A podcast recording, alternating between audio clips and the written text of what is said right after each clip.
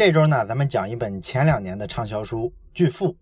咱们经常看媒体啊，或者微信朋友圈里啊，经常转一些热门的文章，很多呢都是关于富人这个群体的。你比如说马云啊、王健林啊、马化腾啊，或者像国外的那些富豪，像比尔盖茨啊、巴菲特这些人，这类的文章呢，一般呢都是在讲故事。他描述这些富人的时候呢，基本的落脚点啊，都是在讲这些富人啊是怎么生活的，住什么样的房子，开什么样的车，或者呢是讲他们当初怎么致富的。这类的文章呢，我们大家都挺喜欢去看。我们为什么愿意看呢？因为咱们普通人嘛，肯定是对财富有一个渴求，想了解一下这些富人啊究竟跟我们有什么不一样的地方。不过呢，这类流行的媒体文章或者朋友圈的热文，一般都有个问题。也包括说一些名人传记吧，你像咱这个节目是讲商业类的书籍，但是咱很少讲名人传记类的书，为什么呢？因为这一类的内容啊，整体都是在围绕一个名人、一个富豪讲他的故事。但是你看这类故事呢，是很难真正的了解富人这个群体的。为什么呢？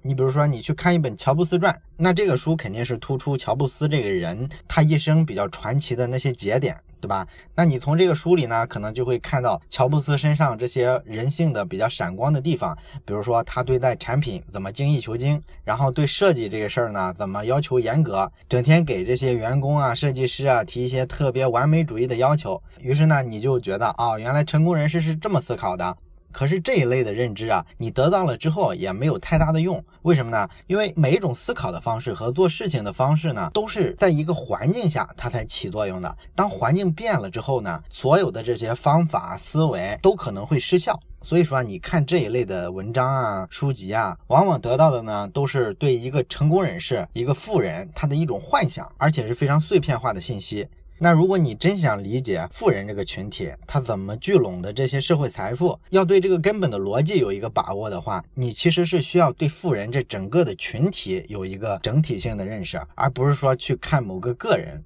而且这种整体性的认识啊，不能来源于一些非常精彩的个案故事，一定要有比较普遍的数据和调查研究做支撑，这样才会形成一个完整的印象。所以呢，这个正好是《巨富》这本书它比较有意思的地方。这本书呢，它不是一个故事化的写法，它是一个偏学术研究的感觉，里面呢有大量的经济学家的研究啊，政治学家的研究啊，还有很多的调查数据。这个书的作者叫克里斯蒂亚·弗里兰，他呢是美国路透社的一个资深媒体人，在他的这个职业生涯里呢，他就有机会去接触这些世界顶级的富人，同时呢，他这个学术素养又比较不错，这个人是哈佛毕业的嘛，所以呢，他把各种学术研究的信息做了汇总之后，就写成了《巨富》这本书。今天我们要讲的话题就是从财富这个维度来看，我们现今这个时代到底是处于一个什么样的位置？富人和我们的相对距离啊，到底是拉大了还是缩近了？其实呢，我们大部分人啊，对于这个贫富差距啊，也基本有一些感觉，因为媒体整天报道嘛。我们大部分人的感觉呢，就是你农业时代的时候啊，咱们人类的整体贫富差距啊，应该是比较小的。为什么呢？因为那会儿啊，经济水平很低嘛，所以绝大多数人都是比较穷的。到了近代，出现了工业革命之后，咱们人类不就走上了工业化的道路吗？那工业化之后了呢，就出现了企业家这个群体，整个商业社会和市场经济就建立起来了。企业家的这个群体呢，他获得的财富啊，远远是超过农民的。所以呢，这时候社会最底层的人跟财富金字塔顶尖上的这些人差距就逐渐拉开了，这是咱们大家都有的一个印象，对吧？然后最近几十年呢，大家普遍的一个感觉是什么呢？我们到了后工业化时代，后工业化时代呢，财富会有一个重新的分配，这个分配的方向呢，应该惠及了更多的社会人群。尤其是最近几十年，全球的这个高等教育啊更普及了嘛，咱们的年轻人呢都能拿到一个大学学历。那有了这个学历之后呢，你的知识水平啊，你的素质能力啊，其实都已经超脱出一个做蓝领工人的这个水平了。这时候呢，你就可以靠知识啊，靠智慧啊去做这一类的工作。于是呢，这类工作就会把大家带入一个新的阶层，叫中产阶级。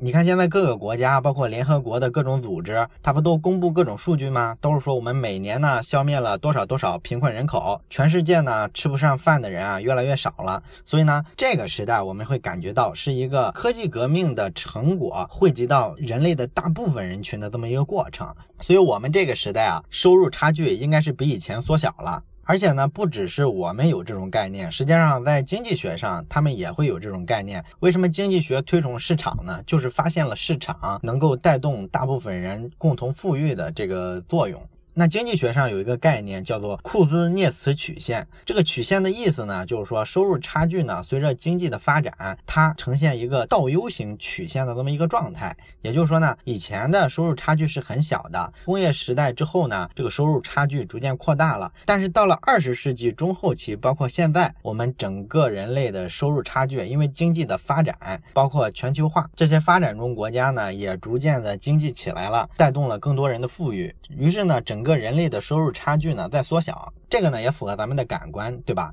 你像现在北京、上海的很多行业的收入啊，它已经基本能赶上像纽约这种城市的收入水平了。不过呢，真实的情况是不是跟我们感觉的这样呢？呃，其实不是的。工业革命之后呢，人类的这个贫富差距啊，确实被扩大了。而在二战之后呢，这个差距确实又被缩小了。不过呢，最近几十年，尤其是七十年代以来，这个差距啊又重新拉大了。这是《巨富》这本书里啊给我们提供的一个非常有价值的观点。这个观点就非常有意思了。你想想，你平常看的一些财经新闻，是不是好多财经专家经常表达这么一个意思？他说，美国这个社会啊比较健康，它是一个橄榄型的社会。什么叫橄榄型的社会呢？就是说它的社会结构里呢，两头的人特别少，就是特别穷跟特别富的人都不算特别多。然后中间呢，就是所谓的中产阶级嘛，这个人群特别大。那这种结构呢，就是一个比较健康、比较稳定的社会结构。而中国现在的社会财富的分配状况呢，它是一个金字塔形状的，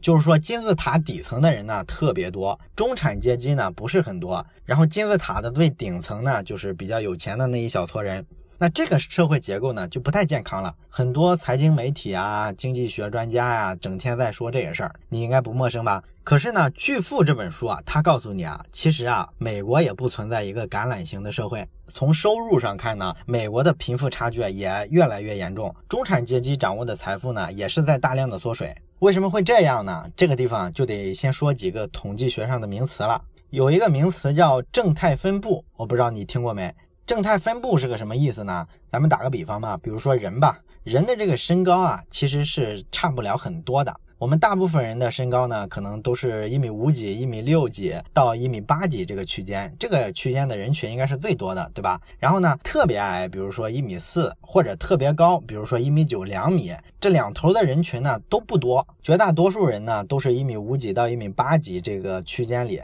所以呢，画出一个函数图像来的话，应该就是一个倒 U 型的曲线，中间特别高，然后大部分人呢从中间往两边分散，越矮或者是越高，这个人群就越少。你想想是这个意思吗？那我们看这个橄榄型的社会啊，它实际上就是希望呢，人类社会的财富啊向这个正态分布的方向去发展。就是说呢，收入一般水平的人应该占绝大多数，特别穷跟特别富的呢，在这个曲线的两端占的比例非常低。这是他的一个思考逻辑。那问题在于，实际上能做到这样吗？做不到，因为你要想一个统计结果啊出现正态分布啊，就要有一个条件，什么条件呢？就是你统计的每个样本之间啊要没有关联。你比如说刚才咱们举的身高的数据，你的身高数据肯定不会因为我的身高数据受到影响，对吧？在样本彼此之间没有影响的情况下，它就会呈现一个正态分布的状况。但是呢，我们人类社会的收入啊，你其实是做不到没有影响的。你比如说吧，如果你开了一个企业，然后你赚到了一大笔钱，变成了一个土豪，那这时候呢，你会带动一批人变富有。比如说你手下的这些高管或者核心员工，他们会因为你公司变富有了之后，收入超越社会上的一般人。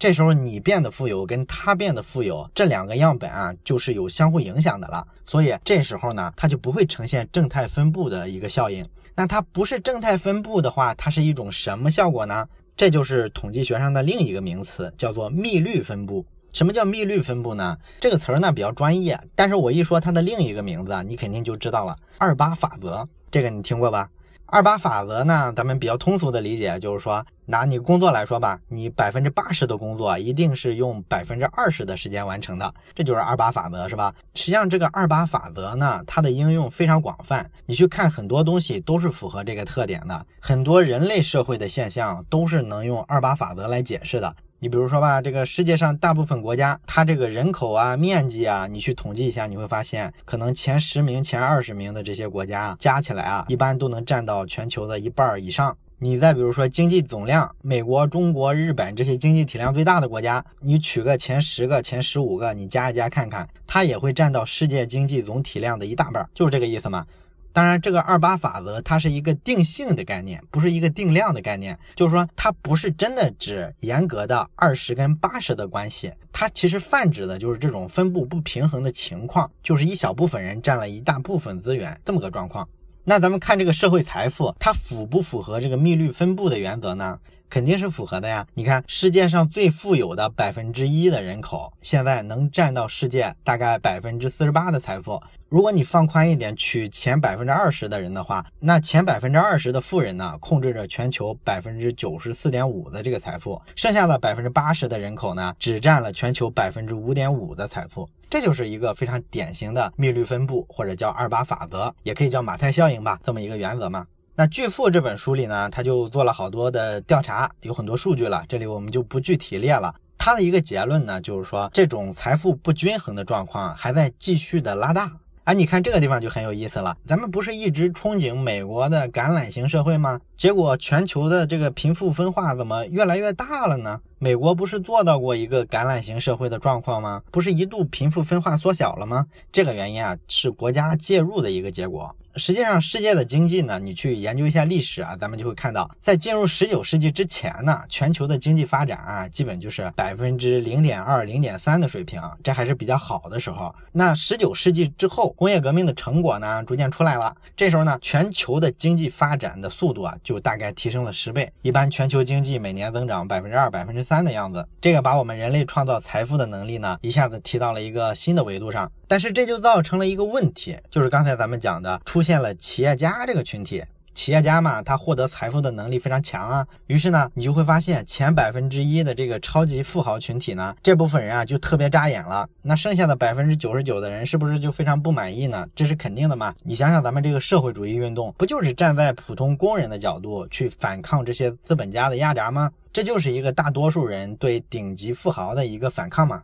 那咱们历史上学了各种的这种革命啊，社会主义运动啊，咱们都知道引发了非常多的冲突嘛。那冲突完了之后呢，你发现要么这个国家就变成一社会主义国家了，要么呢你还是保持资本主义那个套路，但是呢你要制定一些制度去保障一个平等的人权，政治上呢搞一些民主，经济上呢一定要限制这些超级土豪，防止因为他们造成绝大多数人的不满啊。咱们知道，一九二九年到一九三三年不是有一个大萧条吗？全球经济危机。那经济危机出现之后呢，各个国家就开始出很多政策来限制这些超级富豪了。你比如美国的罗斯福总统就出过一个新政嘛，给银行设了好多限制，去限制他们的投资。然后呢，还建立了社会福利的体系，给这些穷人呢基本的社会保障。那这个钱从哪来呢？就是对富人征税嘛，让这些有钱人啊多交税，然后国家呢拿着这个税收啊去补贴给穷人，这样整个社会它不是这个财富分配上就平均一些了吗？你像美国一九四四年的时候啊，对这些富人啊征税的最高的税率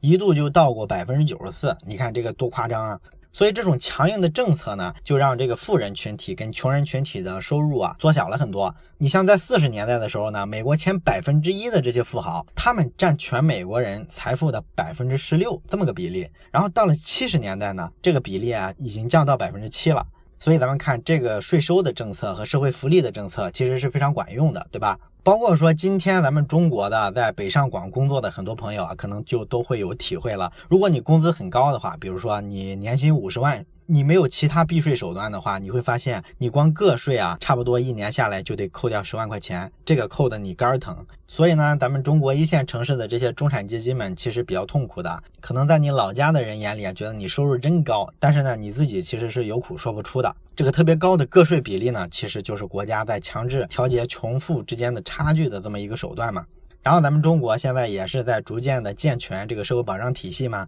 这其中有比较大一部分都是企业交的税啊，或者呢是高收入人群的这个个税之类的这种税收组成的嘛。那除了这个税收政策和社会福利政策呢，还有一个政策导致大家的这个收入啊一度达到了一个比较均衡的状态，就是工会这种制度。你像在欧美这种国家，工会这个东西是特别普遍的，对吧？咱们中国人呢，看人家欧美国家的工会，都会觉得特别羡慕。你看人的工会多牛啊，动不动就组织工人罢工，跟资本家谈判的时候要求提工资，都非常强硬。咱们国内呢，一般的企业是没有工会的，有工会呢，也大部分都在体制内。那体制内的这个工会呢，基本就形式大于内容嘛。大家都知道，他们平常就是发发肥皂啊，发发洗衣粉，发发毛巾，或者呢，组织大家一块去钓个鱼啊，打个乒乓球比赛啊，搞这个东西。你真正说维护普通员工的利益啊，跟这个老板去提加工资的事儿，这个咱们工会从来不干。所以呢，这就导致咱们挺羡慕欧美国家的工会。你看人家多厉害，你看人家多维护工人的权利，是吧？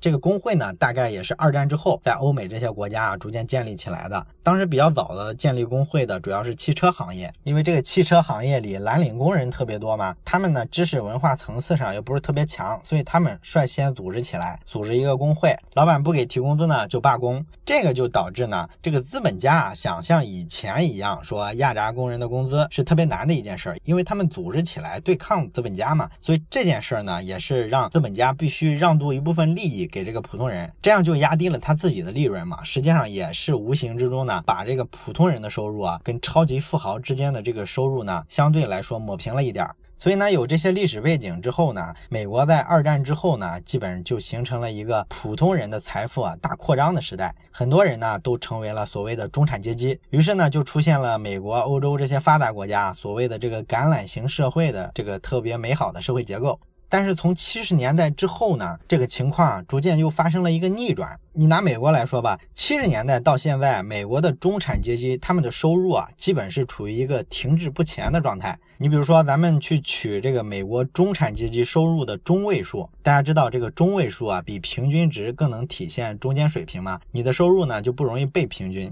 那你去取这个中位数，比较一下七十年代的美国中产阶级跟现在的美国中产阶级呢，你发现基本收入是持平的，而且甚至呢略微有一点下降。也就是说，最近的四十年啊，美国的中产阶级收入基本是停滞的。而你再去看这些超级富豪，他们的收入呢，一直是在增加的。你比如说，七十年代的时候，前百分之一的富人，他们的收入呢，占全美国人总收入的百分之十。但是到了今天呢，这百分之一的人，他们的收入占到了全美国人收入的三分之一，这个优势比七十年代扩大多了。如果你稍微放松一下条件，看前百分之二十的富人，你会发现他们占有了全美国财富的百分之八十四。你还能说它是个橄榄型社会吗？美国的中产阶级啊，到今天有点名存实亡了。而且这种差距啊还越来越大。你比如说拿最近几年来说吧，零八年不是金融危机嘛，然后全球一片萧条。到了零九年、一零年、一一年的时候，不是号称全球经济开始复苏吗？当时美国的整个经济增长啊，大概恢复到百分之二点几的这个增长率。那对美国来说，它这个增长率就不低了嘛。所以呢，看起来这个确实是一种复苏。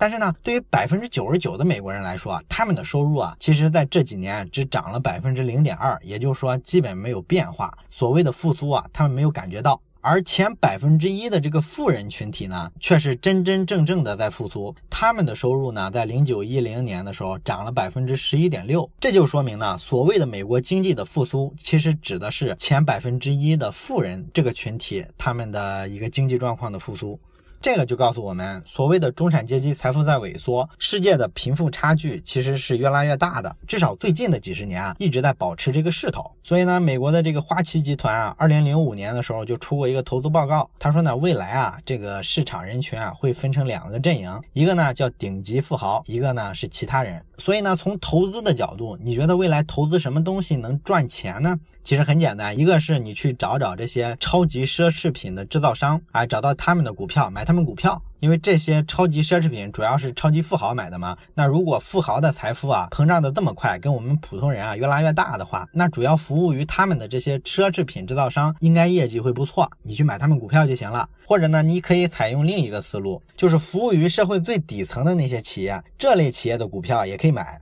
他们虽然穷，但是人数多呀，所以有些他们经常光顾的这个折扣店啊，或者是特别基础的一些消费品，这类生产企业的股票你就可以买。所以这个投资策略就反映了未来的机会呢，要么是服务这些最底层的人，要么呢是服务这些最土豪的人。然后中产阶级呢，基本就掉在空里了，他们自己的日子也不好过。所以，服务中产阶级的这些企业的股票啊，大概率来说未来不是特别好。这就是说呢，这些金融机构啊，早就意识到了这个贫富分化的问题，及时调整了投资策略。那你说这个为什么最近几十年这些贫富差距突然又拉到这么大呢？有这么几个原因。第一个，咱们都能想到，就是科技革命嘛。咱们看中国现在的富豪榜啊，基本上就是什么马云、马化腾、丁磊、雷军这些人是吧？他们特别厉害，都是搞科技的。而十年前呢，可能都是些传统行业，比如地产之类的，他们是主要的富人。这就反映了，如果你这个时代想快速致富，变成一个超级土豪，那么踩一个科技革命的这个风口啊是非常重要的。这个很好理解，咱们不细讲了。那还有一个原因造成贫富分化呢，是全球化。这个呢很有意思。咱们一般觉得全球化不是给这些穷的国家带来了一个后发制人的机会吗？应该是减轻了全球的这个贫富分化的状况才对，对吧？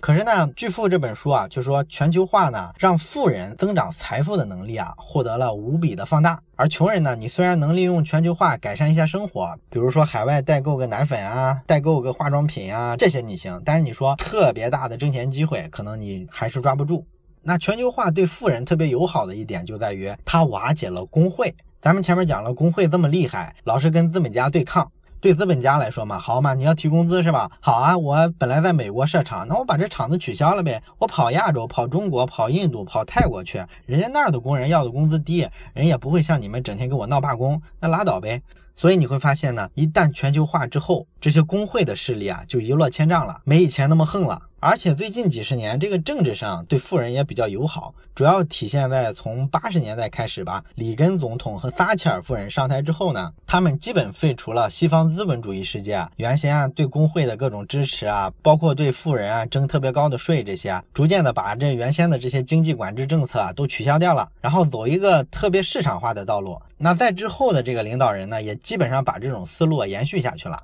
而且这几年呢，像欧债危机啊之类的，它主要原因不就是这个国家负担太重嘛，都去搞这个社会福利，然后支撑不下去了。所以呢，大家也看到，搞这个福利社会啊，去调节这个贫富之间的差距啊，是代价非常高的一件事儿。然后整个欧盟呢，现在都在削减这个社会福利嘛。所以咱们看，现在全球的这个经济政策对富豪来说，哎，这是个特别利好的事儿，是吧？我相当于给我减税了吗？所以这几个原因呢，就导致不管是发达国家还是像咱中国这种发展中国家，实际上的收入差距呢不断的扩大。这个呢就是咱们讲的密律分布这个规律啊，它在财富分配上的作用。那你从这个角度来看，全球的这个政治啊、经济发展，咱们所谓的人类文明，咱们出来的各种政治文明啊，或者说市场经济，哪怕是社会规范，它其实都是在希望呢，把财富拉到一个正态分布上来。那这里边就隐含着咱们人类文明的一个基本价值观嘛，就是平等嘛，也就是咱们在未来简史这本书里讲的所谓的人文主义，对吧？对人的关怀，大家体验都是平等的，所以应该有一个平等的发展机会，尽量的让大多数人不掉队。我们人类是一个整体，